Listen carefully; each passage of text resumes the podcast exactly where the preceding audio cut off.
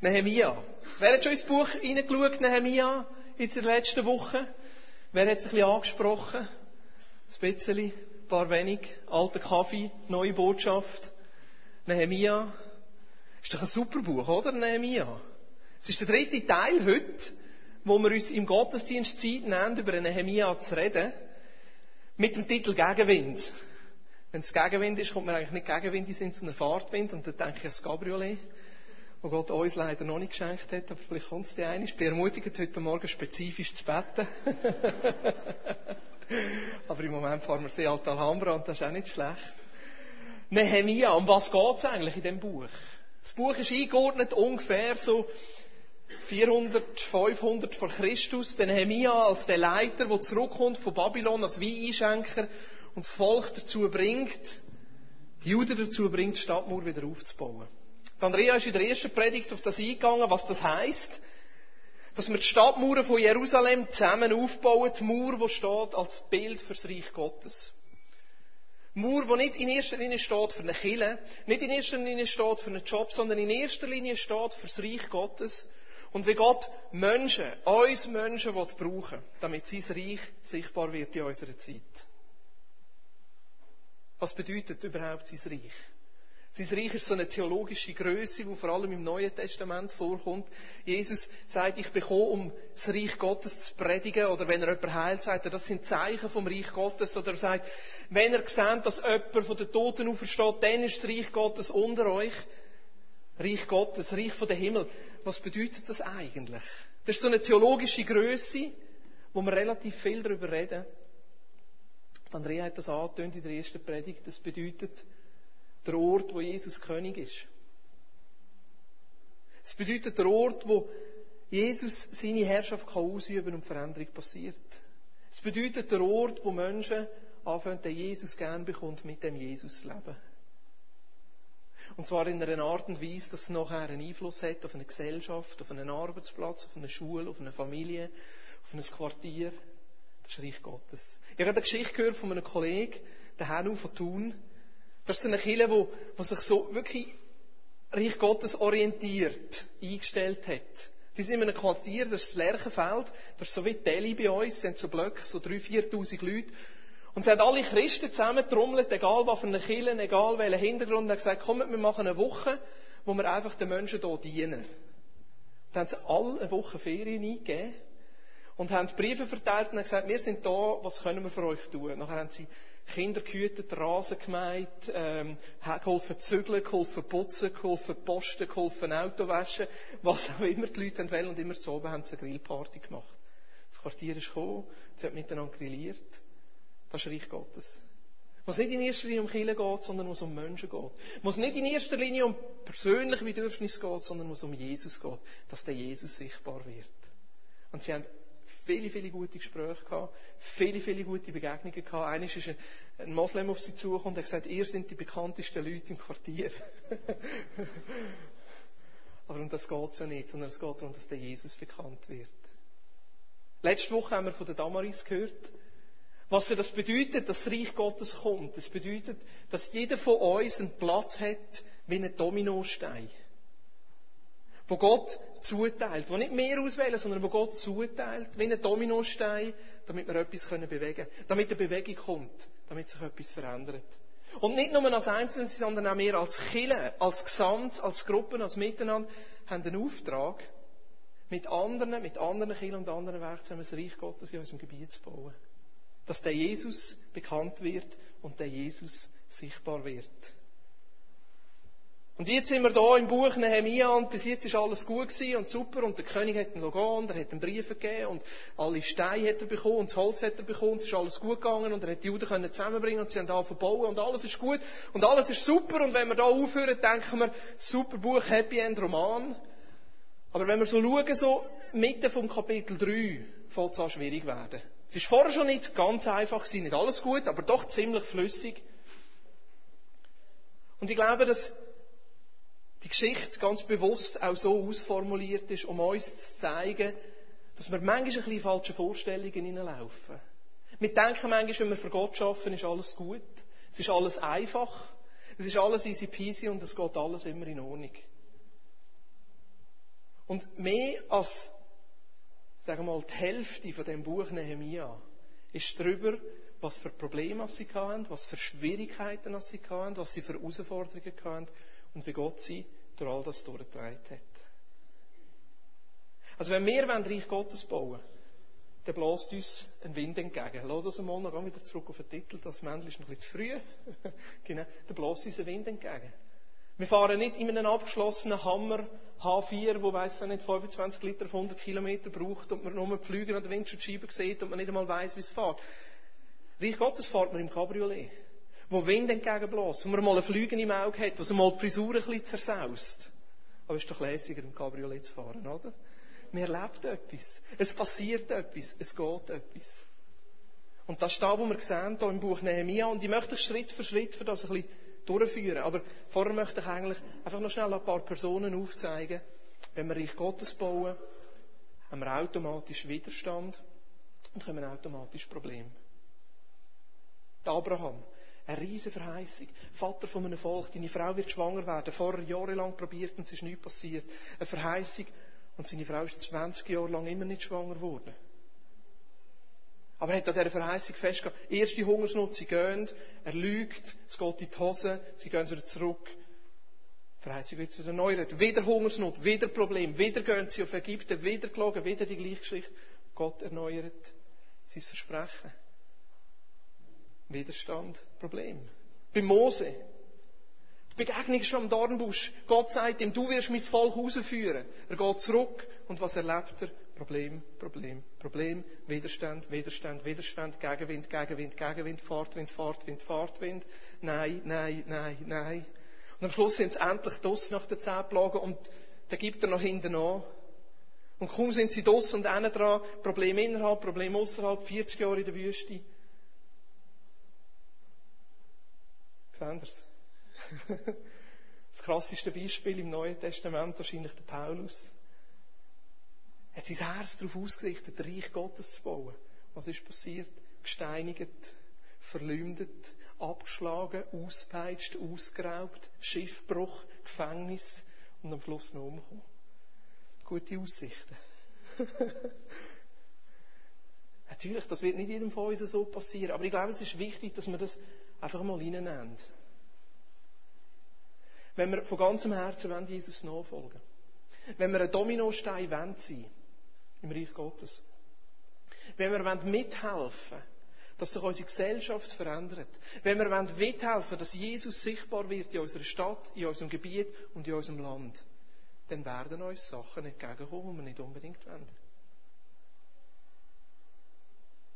Judy Hui. kein Halleluja, kein Amen, kein Praise the Lord. Natürlich. Aber wenn wir nicht vorbereitet sind auf das und eine falsche Vorstellung haben, gehen wir einfach viel schnell auf. Es gibt manchmal so eine Tendenz unter uns Christen, dass wir sagen, Gott hat unsere Tür aufgetan. Das ist eine Gelegenheit, das soll ich machen. Und das ist manchmal super. Wir haben schon mal das Jugendhaus bekommen als Christ und haben dort im Jugendhaus innen Jugendgottesdienste gemacht und haben gedacht, super, ja, wir kommen das Jugendhaus über. Sie sind dort drinnen gewesen, haben Lobpreis gemacht, die Jugendlichen sind gekommen, wir haben predigt, wir haben Sachen erlebt. Selbst schon später kommt die Jugendhausleiterin und sagt, ui, ich bin mal gewesen, also, das, das Sachen, die ihr da machen und die Lieder projizieren, das wollte ich nicht. Dann haben sie uns die Lieder gestrichen. Ich sagte, ja, was machen wir jetzt gut? Tun wir halt nicht projizieren, die Leute können die Lieder eh auswendig und haben weitergemacht. Und dann sind sie das zweite Mal gesagt, es gefällt uns immer noch nicht, ihr dürft nicht predigen, außer ihr ladet noch Moslems und Buddhisten und Hinduisten ein und Widerstand. Sollen wir wegen dem aufgeben? Nein. Es gehört dazu. Es gehört dazu. Und das ist da, wo wir im Buch Nehemiah hier sehen. Sie sind gut dran gewesen. Sie haben angefangen, die Mauer zu bauen. Sie haben sich eingeteilt, haben Sachen parat gemacht, es ist vorwärts gegangen und dann sind die Widerstände gekommen. Und die Frage heute am Morgen ist, wie gehen wir mit diesen Widerständen um? Widerstände sind ein Zeichen, dass wir auf dem richtigen Weg sind. Oder wenn wir auf dem richtigen Weg sind, kommen Widerstände. Aber nicht jeder Widerstand Beweis, dass wir auf dem richtigen Weg sind. Haben Sie mich verstanden? Das ist jetzt ein bisschen kompliziert gewesen. Also ich sage es noch einmal. Wenn wir auf dem richtigen Weg sind und wenn Reich Gottes bauen, kommen automatisch Widerstand. Aber nicht jeder Widerstand ist ein Zeichen, dass wir auf dem richtigen Weg sind. Okay? Und darum werde ich zuerst schnell in meinem ersten Teil darüber reden, wie können wir das unterscheiden. Und jetzt darfst du das Männchen bringen. Cool, oder? Steff hat mich gefragt heute Morgen, ob das Delian gezeichnet hat. Nein, ist nicht Delian Ich habe meine Zeichenkünste probiert. Einen ist unterwegs. Eigentlich hätte ich noch ein paar Männchen sollen zeichnen. Wir sind miteinander unterwegs. Wir sind miteinander unterwegs mit dem Ziel, Reich Gottes zu bauen. Wir sind miteinander unterwegs mit dem Ziel, dass Jesus sichtbar wird in unserer Gesellschaft. Und dann passiert es, dass Widerstände kommen. Dem Teufel gefällt das nicht. Er will nicht, dass Jesus sichtbar wird. Er will nicht, dass nächste Liebe gelebt wird. Er will nicht, dass eine gerechtere Gesellschaft kommt. Er will nicht, dass teilt wird. Er will nicht, dass Menschen in Frieden leben. Und darum versucht er es zu verhindern.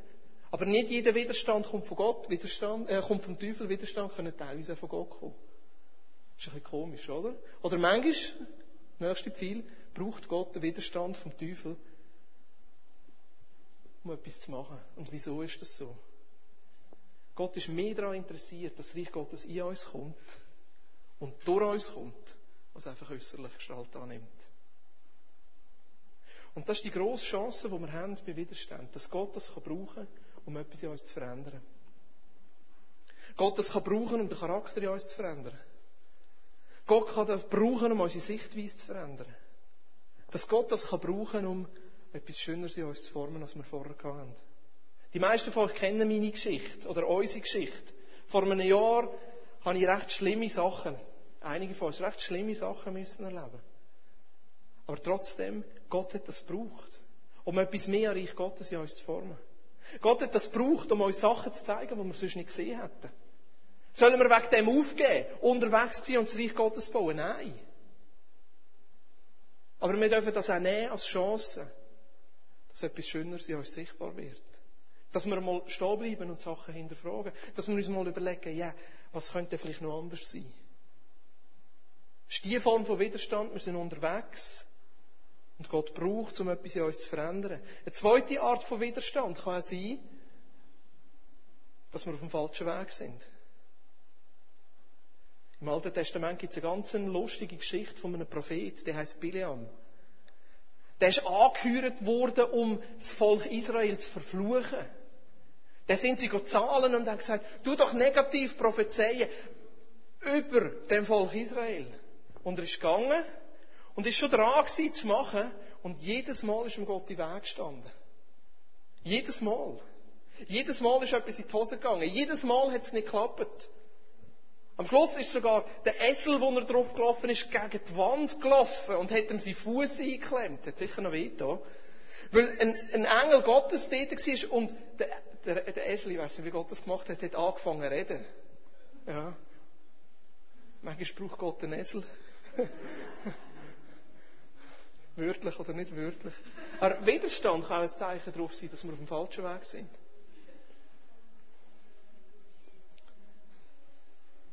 Oder das Dritte, wenn wir Schwierigkeiten haben, Herausforderungen haben, Gegenwind haben, was ist das?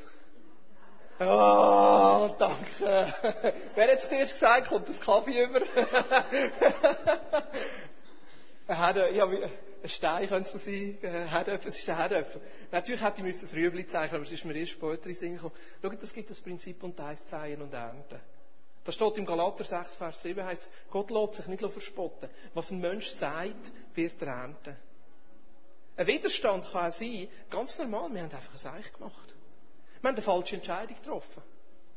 Wir haben etwas Falsches gesagt, wir haben falsch gehandelt. Im Schweizerdeutschen gibt es so einen Spruch, so wie man in den Wald reinruft, so kommt es zurück.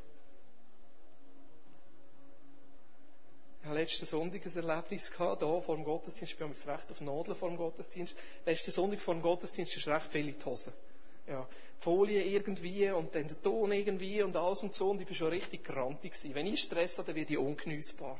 Ja, tut mir wahnsinnig leid. Ich probiere daran zu arbeiten und lasse zu, dass Gott mich verändert. Ich werde wirklich ungenießbar. Und ich bin richtig gestresst gewesen. Ich habe gewusst, da müssen wir noch machen, da müssen wir noch machen, da müssen wir noch machen. Ja. Und da habe ich umgehässelt mit dem Techniker. Ja, und er hat zurückgehässelt. Und dann haben wir überlegt, wieso ist der so hässig? Säen und ernten, so wenn man den Wald ruft, so kommt es zurück. Und manchmal ist es gut, sich das einmal zu überlegen, wenn Widerstand kommt, wenn Gegenwind kommt, wenn Sachen nicht so klappen, wie wir es denken, vielleicht haben wir falsch gesagt. Ja. Jetzt, wie gehen wir mit diesen Sachen um? Beim ersten ist klar, ja, drücken. Wir geben Vollgas. 30 Zonen ist durch. Ja, wir geben weiter Gas. Hey, wenn Widerstand kommt und wir merken, wir machen das Richtige. Und schaut, merken, dass wir auf dem richtigen Weg sind, muss von innen rauskommen. Aus unserer Gottesbeziehung rauskommen. Wir können es nicht daran messen, was passiert außerhalb. Wir können es zum Beispiel mit unseren Freunden besprechen, in unserer Familie besprechen, in unsere Kleingruppen hineingehen und sagen, schaut, ja, das und das und das, was mir entgegenschlägt. Was meinen ihr? Ist das ein Zeichen, dass ich auf dem falschen Weg bin? Kommt wir beten zusammen, wir fragen zusammen Gott. Oder gehst rein ins Wort und, und, und schaust steht, was sagt Gott darüber? Aber wenn wir merken, tief innen, der Widerstand ist normal, dann geben wir Gas und gehen weiter. Oder? Was machen wir im Zweiten? Ganz einfach, wir kehren um. Ist doch kein Problem. Es passiert jedem von uns einmal, dass wir auf dem falschen Weg sind. Und Gott in seiner Gnade wird uns Sachen in den Weg stellen, dass es nicht funktioniert. Aber ist doch kein Problem. Ich sage noch, es ist besser, wir machen etwas und wir merken, dass es falsch war, als wir machen nichts. Es ist so, der, der nie etwas macht, macht auch nie Fehler. Wir sind unterwegs mit Gott. Und dann passiert es einmal, dass wir Sachen anpassen müssen, Sachen verändern müssen. Und beim dritten, wenn wir merken, wir haben falsch gesagt, ist halt ein Umweg angesagt. Sachen in die Ordnung bringen. Sachen aufschaffen. Und lehren, anders zu sehen. Aber wie war das beim Nehemia? Haben wir die Bibel dabei? Ich dachte, ich tue mal ganz bewusst die Bibelstelle nicht ins PowerPoint. Dürfen Sie aufschlagen, Nehemia Da sind wir im Kapitel 3. So der Predigtext heute Morgen ist Nehemia Kapitel 3, ab Vers 33 bis ungefähr Ende von Kapitel 7. Es ist relativ viel, lesen das einmal. Und ich möchte mit euch vier Sachen anschauen heute Morgen, wo dem Nehemia begegnet ist, als Widerstand. Und er ist jetzt der erste Fall gewesen, von diesen drei, die ich vorher gesagt habe. Er hat einen Auftrag von Gott. Er ist nicht einfach gegangen, das ist eine Gelegenheit und das ist eine Gelegenheit und wenn es dann gleich nicht geht und Gott Türen zutut oder der Teufel Türen zutut, dann höre ich auf. Nein, er hat gewusst, das ist von Gott. Da bin ich dran. Das hat mir Gott als Auftrag gegeben und er ist durchgegangen durch jeden Widerstand. Der erste Widerstand ist gekommen vom Stadtrat, vom Offiziellen, von der Politik oder wie man sagt, der Sanballat. Das war der Statthalter von Jerusalem. Der vom, König eingesetzte Machthaber, der angefangen hat umzudenken. Der Nehemia, wer ist schon der Nehemia gewesen? Ein Mundschenker, ein Weineinschenker, ein Kellner im Einstein.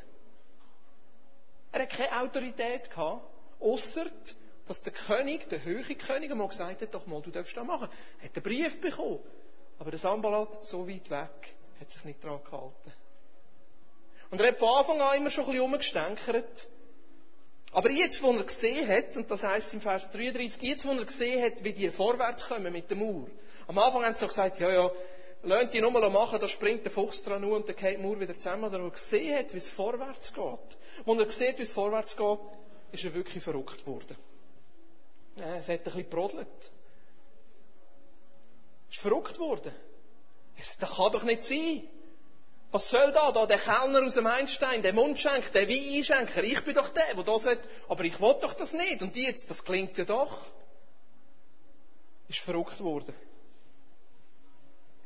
Und was hat er gemacht? Er hat angefangen zu spotten. Das sagt das Musi mit der Zunge. Er hat angefangen zu spötteln.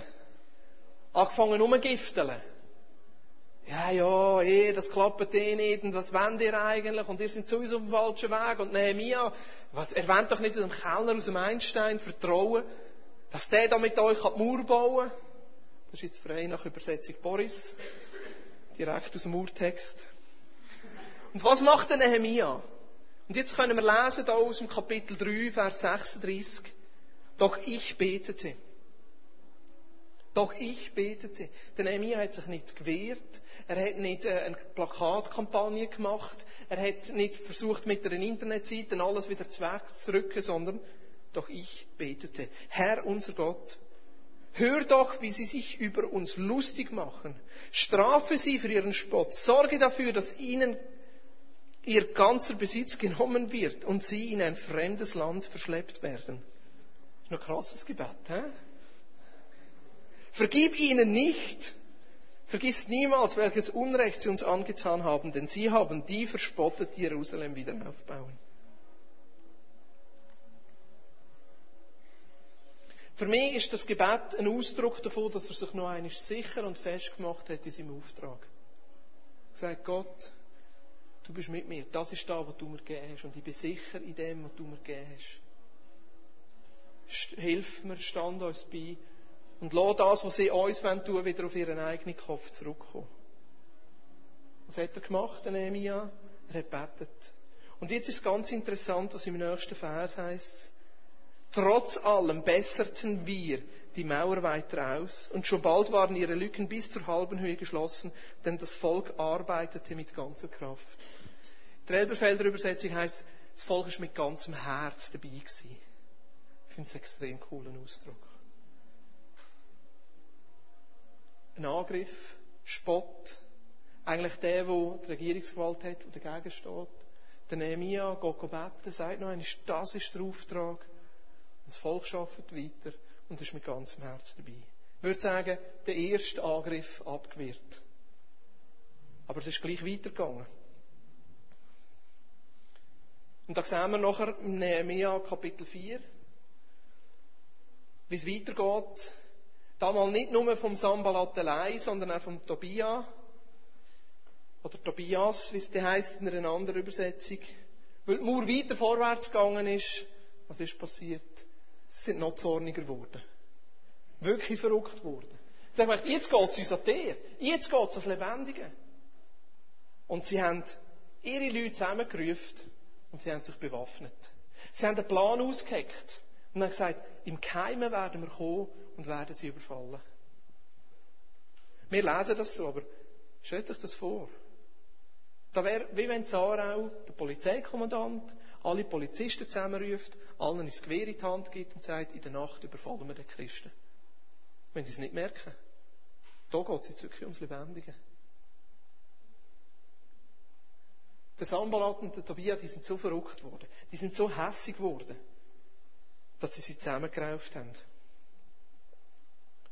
Und was ist die Antwort von Nehemia? Wir aber flehten zu unserem Gott und stellten Tag und Nacht Wachen auf. Im ersten Mal heißt es nur, der Nehemia hat betet. Und jetzt da, sie sind zusammengekommen und haben miteinander betet. Klammern auf, Frühgebet, Viertel ab sechs, Freitagmorgen, Klammern zu. Miteinander. Miteinander. Sie sind zusammengekommen und haben miteinander zu Gott gefleht.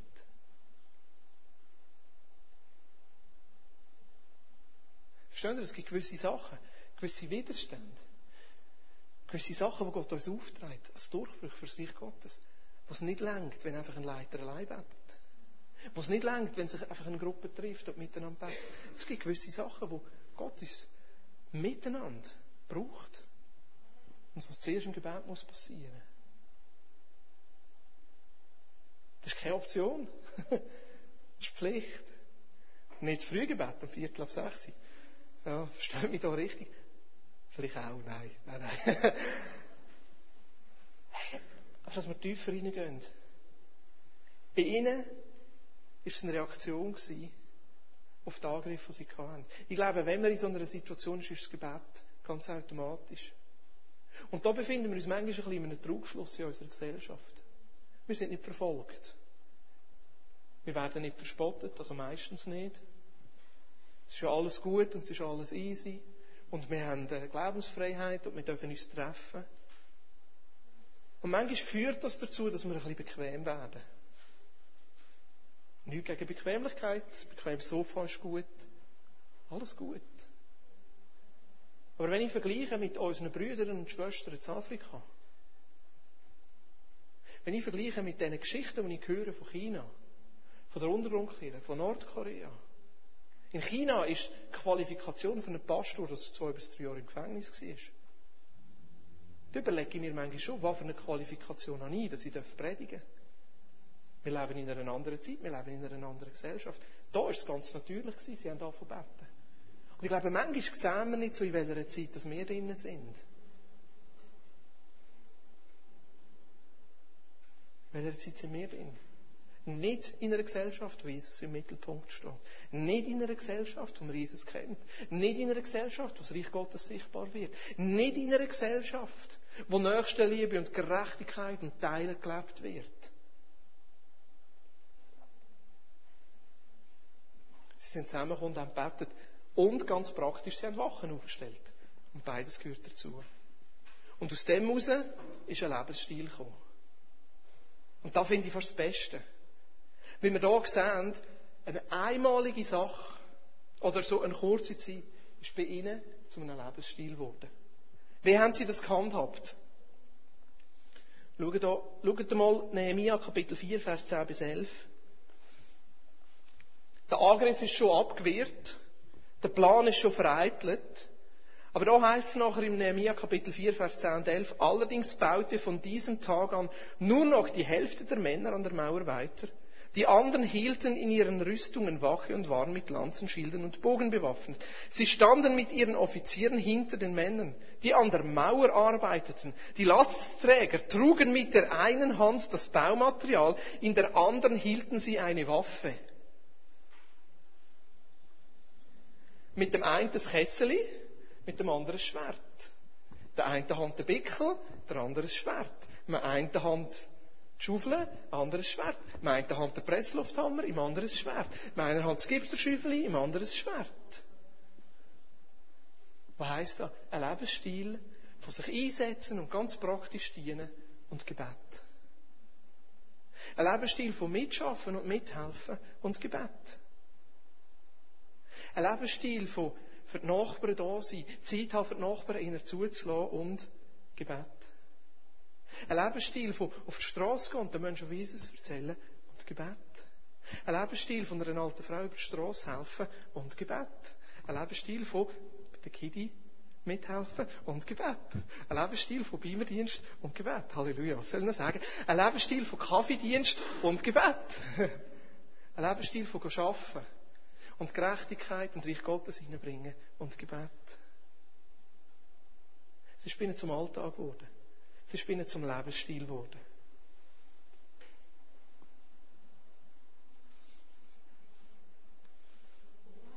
Ora et labora, wie der Luther gesagt hat. Und ein weiterer Punkt, und den finde ich ganz faszinierend, vielleicht schnell ein Exkurs. Ich habe früher immer in den Kleidern geschlafen. Nein, immer stimmt nicht. Aber ich habe gerne in meinen Kleidern geschlafen. Ich bin zu faul am Morgen mich wieder frisch anzulegen. nicht immer natürlich, und die Zeit ist vorbei, spätestens seit ich verheiratet bin. Ich wollte zuerst rausschlagen, dass ich eines pro Monat das weiter darf, aber es ist mir verboten worden. Heute bin ich erwachsen und ich weiss, mir macht es nicht, und nein, der Kleiderschlaf und das und so. Aber hat das habe ich noch praktisch gemacht. Und da bin ich auf die Bibelstelle gestoßen. Schau jetzt mal, Nehemiah Kapitel 4, Vers 17. Sogar nachts zog ich meine Kleider nicht aus. Hä? Biblisch.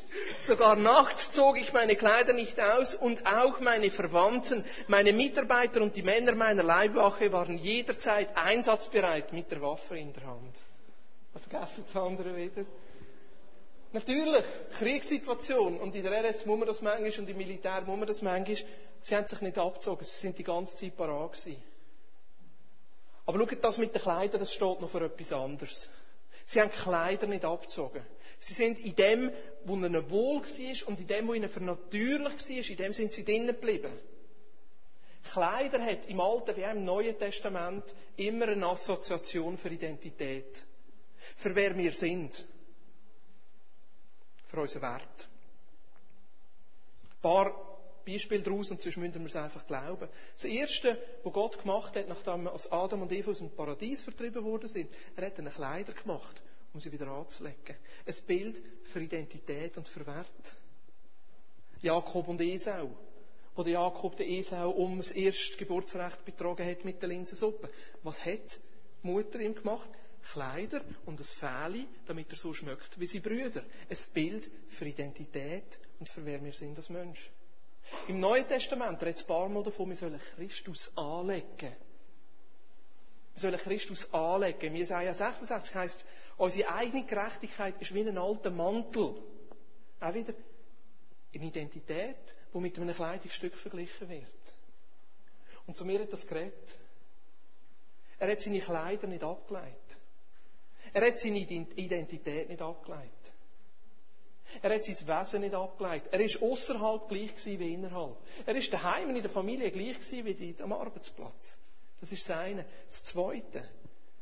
Die Angriffe, die kommen, der Gegenwind, der kommt, können wir nur bestehen, wenn wir fest sind in unserer Identität mit Gott.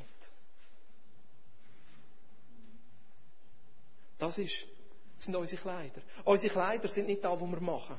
Unsere Kleider sind nicht da, wo wir erreichen. Sondern unsere Kleider, die Kleider, die wir dürfen abhalten, Halleluja, Tag und Nacht, das ist, dass Gott uns gern hat. Dass ich ein Kind Gottes bin. Dass er mich gern hat. Egal was. Das ist mein das Kleid. Und da lege ich daheim nicht ab.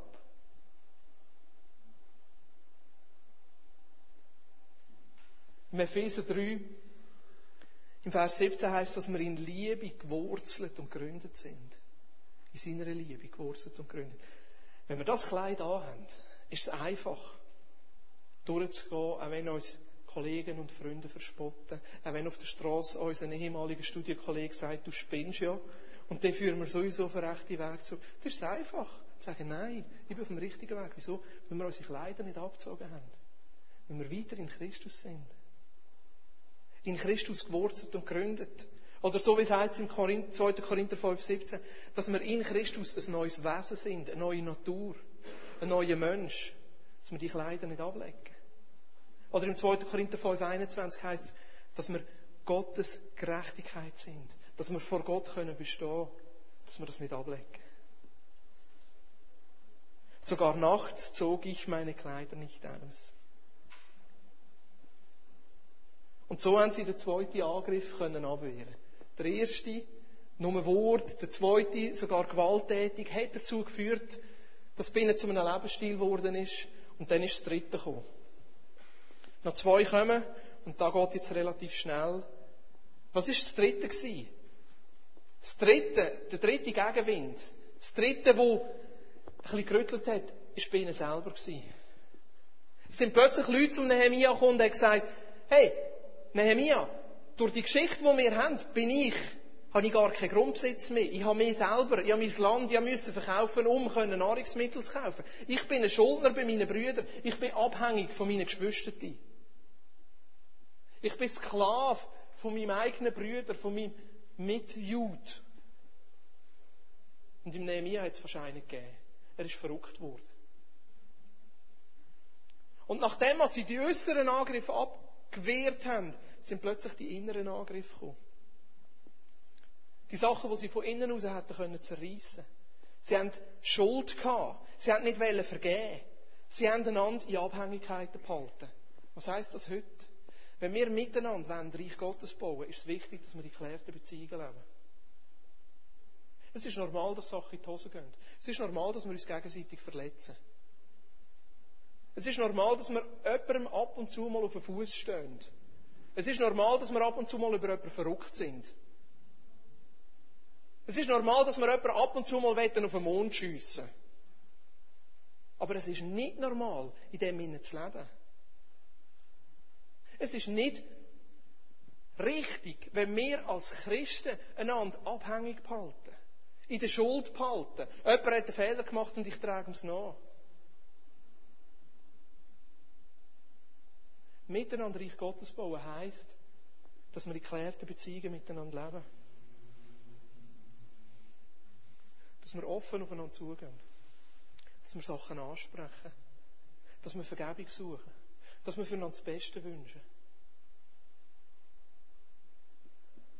Im Römerbrief heißt es, so viel als an euch liegt, versucht mit jedem Menschen im Frieden zu leben. Und ich höre manchmal, wenn wir manchmal, manchmal muss man mal etwas erzählen und muss man den Rat von jemand anderem einholen. Aber der Schritt nachher zu übereinander negativ reden, hinterdurch reden, schlecht über jemand anderen reden, ist so nöch. Und da müssen wir vorsichtig sein. Da müssen wir uns auch gegenseitig ermahnen und sagen, hey, aber jetzt hast doch du mir das dritte Mal erzählt, wie schlimm es der andere ist. Jetzt gang auf die Person zu und klär das. Und ich sage dir, nächste Woche Leute dieser Person anfragen, ob du es gemacht hast. Uh, da wäre doch einander verbindlich halten, oder? Da hat sie sie fast verrissen. Die äußeren Angriffe haben sie abgewehrt, aber es hat sie fast verrissen. Und was haben sie gemacht? Sie haben wieder zu dem Herz zurückgefunden. Sie haben die inneren Sachen können klären. Und dann ist der vierte Angriff gekommen und der ist nur noch direkt gegen Nehemia gekommen. Fünfmal hat der Sambalat und der Tabia versucht, den Nehemia umzubringen. Hinterrücks zu ermorden. Fünfmal. Fünfmal einen direkten Angriff gegen Leiter. Fünfmal.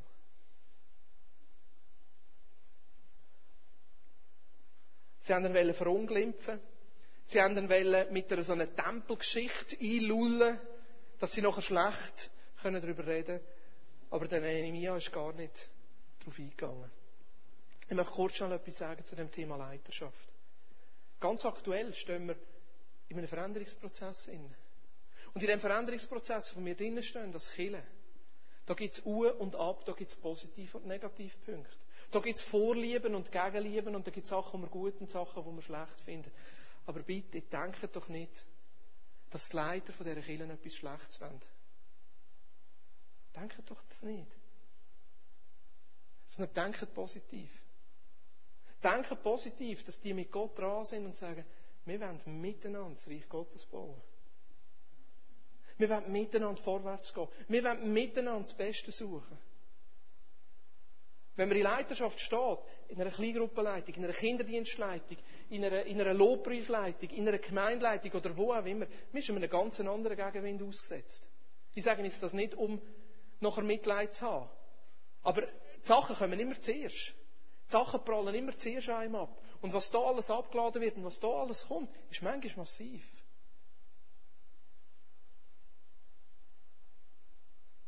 Und darum möchte ich euch bitten, dass ihr positiv bleibt. Bleibt positiv. Wir alle bauen das Reich Gottes. Wir alle sind miteinander unterwegs. Wir meinen es alle gut. Alle. Du, ich, wir als Gemeindeleitung. Da, da tönt jetzt ein bisschen negativ. Damit wollte ich nicht sagen, dass alle negativ eingestellt sind. Haben Sie mich richtig verstanden? Ich glaube, es ist ein bisschen negativer überkommen, als ich gedacht habe. Entschuldigung. Ja. Oh. Geh doch noch einmal zurück. Das schöne Bild da. Und wenn du Fragen hast,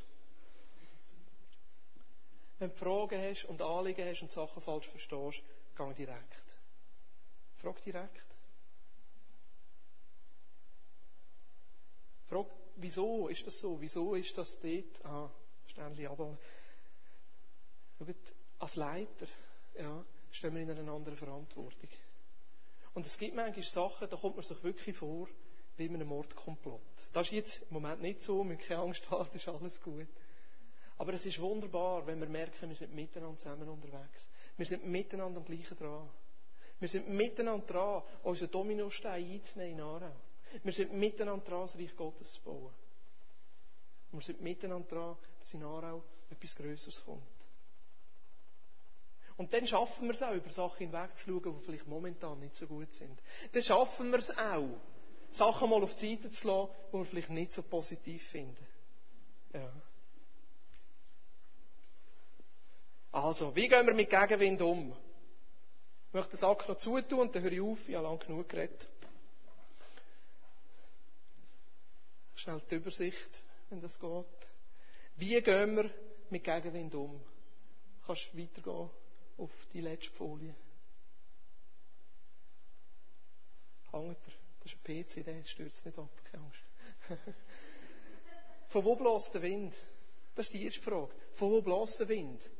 Ist Gegenwind, Gegenwind erlebst, ist es, um dich zu stoppen, weil du auf dem falschen Weg bist? Ist, du bist auf dem richtigen Weg, aber Gott möchte noch etwas verändern, oder es ist einfach normaler Widerstand, der dazugehört, um dich abzuhalten. Oder ist, du hast falsch gesagt und müsstest Sachen in deinem Leben verändern. Das ist immer das Erste, was wir klären müssen. Und dann das Zweite, wenn du merkst, du bist auf dem richtigen Weg und du bist dran, Gott das Reich zu bauen, lass dich vom Gegenwind nicht stoppen. Und wie machen wir das? Was sehen wir im Nehemia? Es ist ein Lebensstil von Arbeit und Gebet. Es ist, dass wir die richtigen Kleider nicht abziehen, sondern unsere Identität sicher sind. Es ist, dass wir in geklärten Beziehungen leben. Und was sehen wir auch noch im Nehemia? Dass wir eine positive Haltung haben und Leiterschaft unterstützen. Das sind Sachen, die wichtig sind. Wenn wir miteinander Reich Gottes bauen Dass wir beide Sachen sehen. Schaffen und Gebet. Dass wir gegründet sind in unserer Beziehung mit Gott. Gegründet sind und wissen, wo, wo unsere Kleider sind. Dass wir in geklärten Beziehungen miteinander leben. Und dass wir Leiter unterstützen. Und da heisst auch ehrlich zu sein mit dem Leiter. Da heisst auch, wenn einem etwas nicht gut tut, zu gehen, und das dürfen wir. Verstehen ihr, das dürfen wir. Kein Fall. Aber was wir müssen vorsichtig sein, dass es nicht negativ wird. Ja. Ich bete noch. Jesus,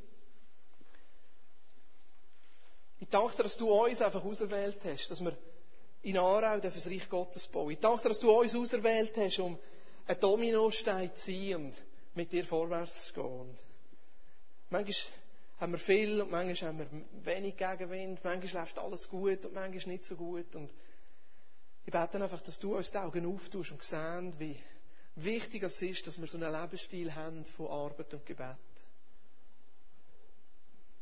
Ich bete, dass du das ganz Neue in unserem Leben anrührst, wo wir uns nicht einfach nur einsetzen und Sachen machen, sondern wo wir auch uns reinnehmen von deinen Anliegen, von deinem Schmerz, wo wir uns reinnehmen in eine, in eine neue Abhängigkeit von dir, wo das Gebet einfach wichtiger wird.